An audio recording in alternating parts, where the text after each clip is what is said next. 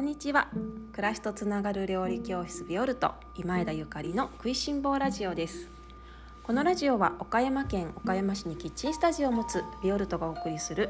食いしん坊の食いしん坊による食いしん坊のためのラジオです。お料理のこと暮らしにまつわること美味しい未来につながるお話を岡山県より配信しております。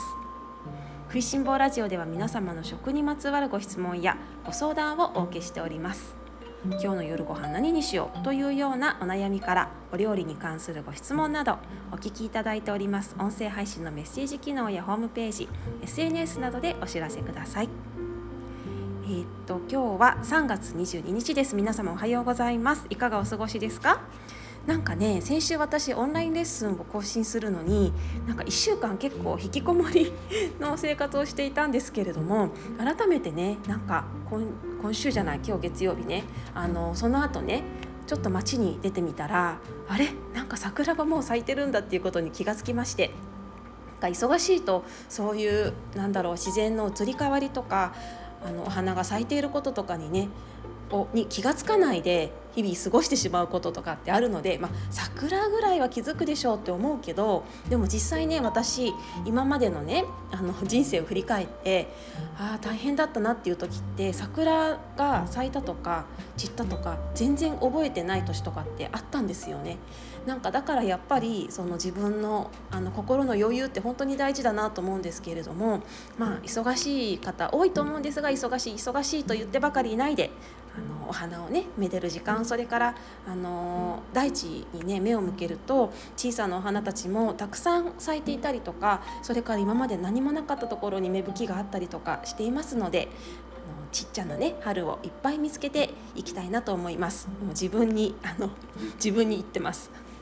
さて、えー、っと今日は私も料理教室があるんですけれどもご参加の皆様あのお聞きくださっていましたらお待ちしております。楽しみにしています。オンラインレッスンの方も早速あの購入してくださった方がたくさんいらっしゃって本当にあのありがたい限りです。あのねそのカレーのルー基本のカレーのルーというものを今月はご紹介していまして、うんと、料理教室キッチンスタジオの方ではそちらを切り干し大根のカレーにしてたりとかね。それから、まあ、オンラインの方ではさまざまに展開できますよなんていうふうにあのご提案を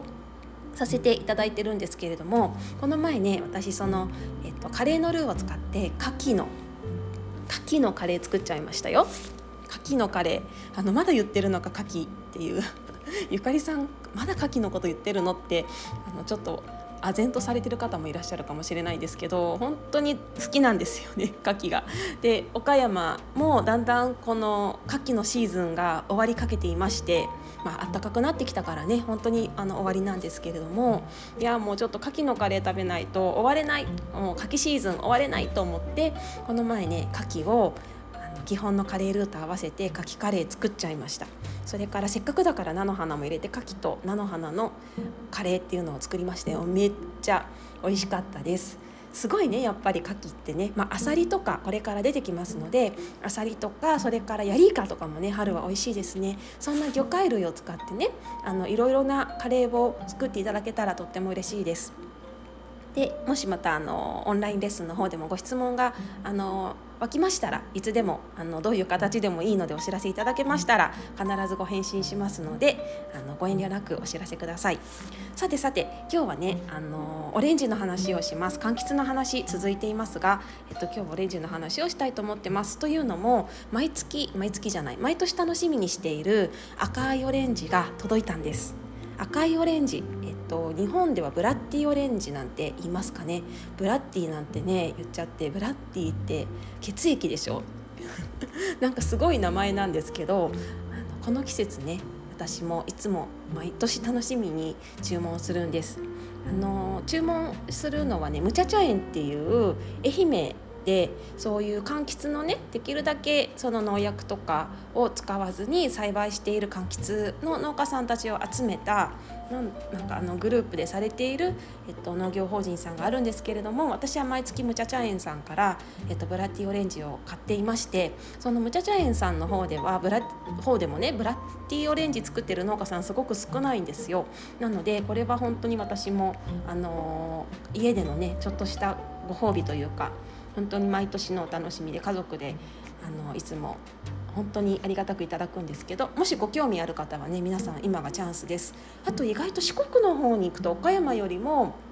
岡山とか広島よりも四国の方に行った方がブラッディオレンジあるなというイメージなのでもしあの高知の方とかなんかそちらのね高知とか高知の方にももらったことがあるので多分高知でも育ててる方いらっしゃると思うんですけど四国の方に行かれる機会がある方は産直とか覗かれたらもしかしたらブラッディオレンジが手に入るかもしれないですね。えっと赤いオレンジですジュースなんかがねよくそのと輸入食材店とかに行くと赤いオレンジジュースっていうのが売ってますがあれの元になってるものですね。あの原産はちょっとどこかわからないんですけれどもイタリアのシチリア島であったりとかそれからスペインの方でも栽培されているようです。私が初めてブラッディオレンジに出会ったのは大学生の時に働いていた新宿のイタリアンレストランであの出会いました。その時に初めてあのブラッディオレンジジュースというものを知ってあーなんて素敵なんて美味しいんだ。そしてなんかなんて綺麗なんだっていう感動。その多分ねあの冷凍とかでも売ってるんですよね。100%の、まあ、絞ったストレートの、えっと、ブラッディイタリア産のブラッディオレンジジュース。を冷凍したものを売っていてそしてそこの新宿のイタリアンレストランではそれを解凍してあのカフェとかで出してたんですけどなんかもうねあのそれがすごく憧れでね。で、まあ、新宿の結構なんだろう人通りが多い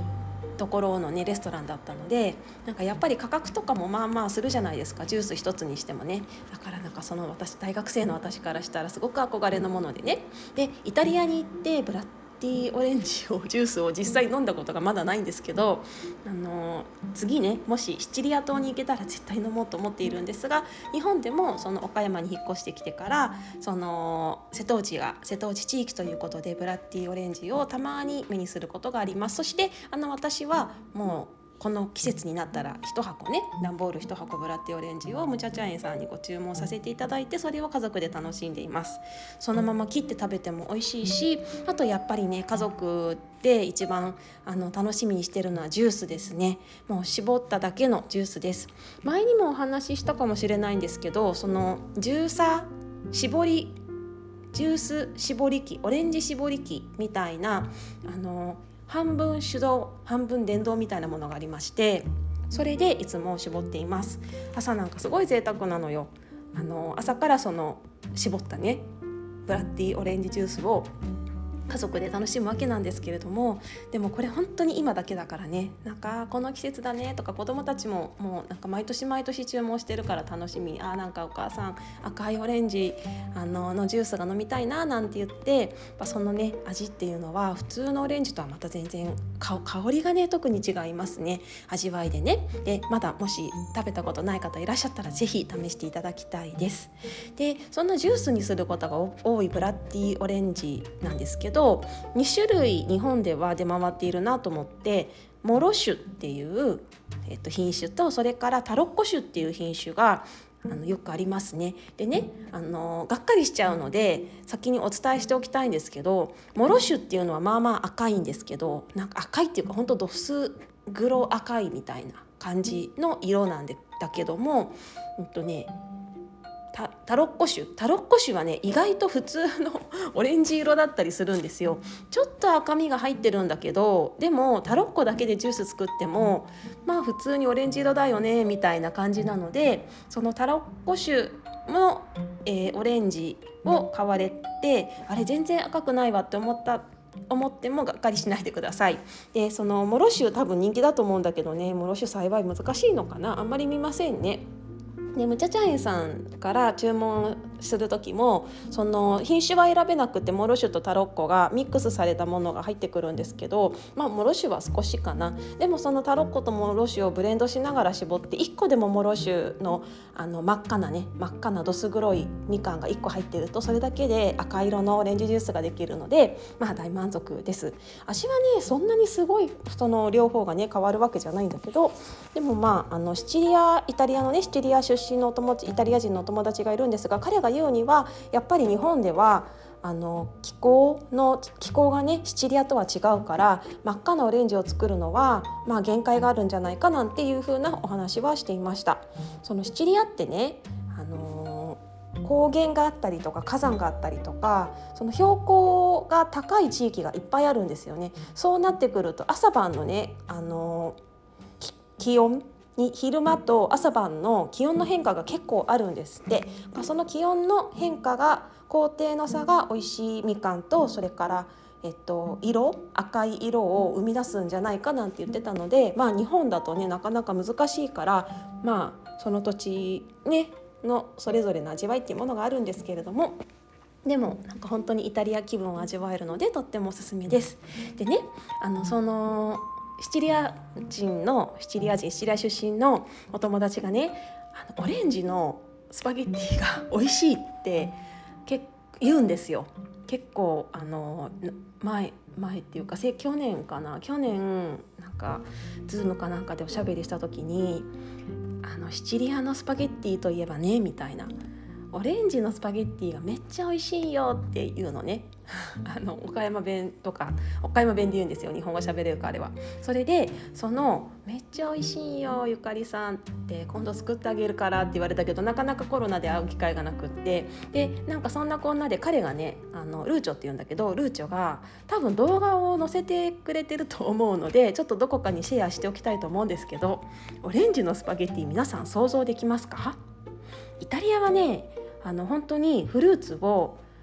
さまざまなお料理に使うんですよね。で私そのサラダとかに入れるのはなんもう全然何でも受け入れられるんですけどオレンジのサラダとかめっちゃ美味しいんですよ。オレンジのサラダとかあのもうぶどうのサラダとか全然梨のサラダとかチーズと食べると美味しいとかもうそうだよねって思うんだけど加熱ってなると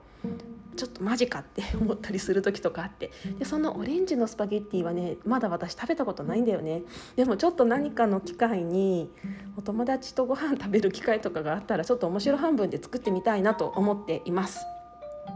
おいしいんだよね。きっとね美味しいんだと思うんです。皆さんもねちょっとやってみて。興味がある方面白いなんか新しいもの好きの方がいらっしゃったら。あとねそのオレンジのスパゲッティもびっくりなんですけどいちごのリゾットっていうのもあるんですよ。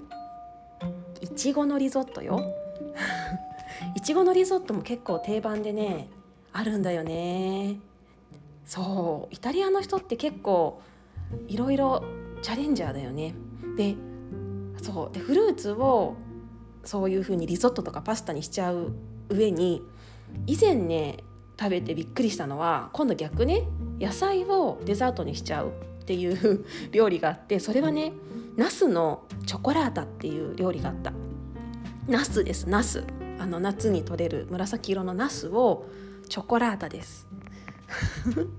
チョコラータってことはチョコレートですよね。ナスをね揚げナスをカスタードとチョコレートと合わせるの。